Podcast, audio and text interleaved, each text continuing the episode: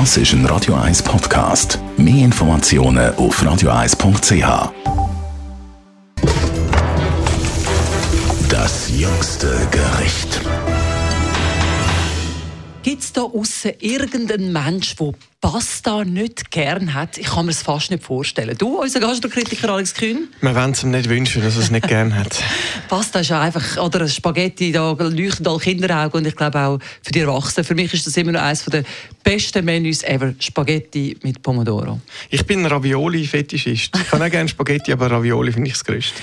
Wenn wir das ein bisschen Pasta genauer anschauen, ein Pastateig ist eigentlich etwas Simples und doch findet man selten frischen Pastateig.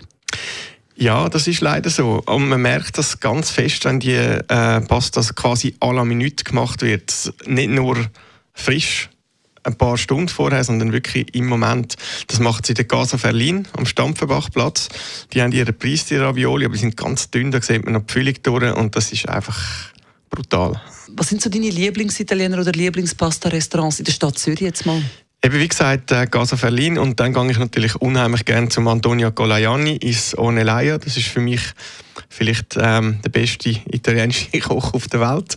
Ähm, ich kenne natürlich nicht alle, aber ich finde ihn grandios. Ähm, aber eines der besten Gerichte, was es bei ihm gibt, das macht er nicht mal ganz selber, das macht nämlich seine Mutter. Das sind handgemachte Orecchiette und die kann man dann mit so schönen ähm, Polpette essen.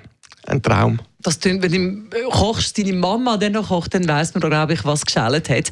Was ich auch noch gerne habe, ist Pasta, wo man frisch abholen kann und dann daheim einfach durchs kochende Wasser rühren kann.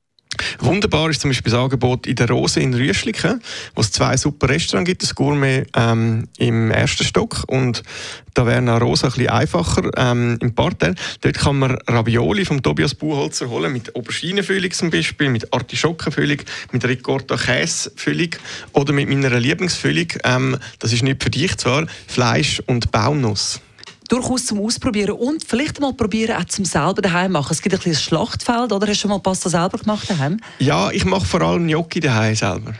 Das lohnt sich wirklich. Es gibt ein bisschen Sauerei, aber äh, der Genuss nachher ist umso intensiver und schöner. Das jüngste Gericht.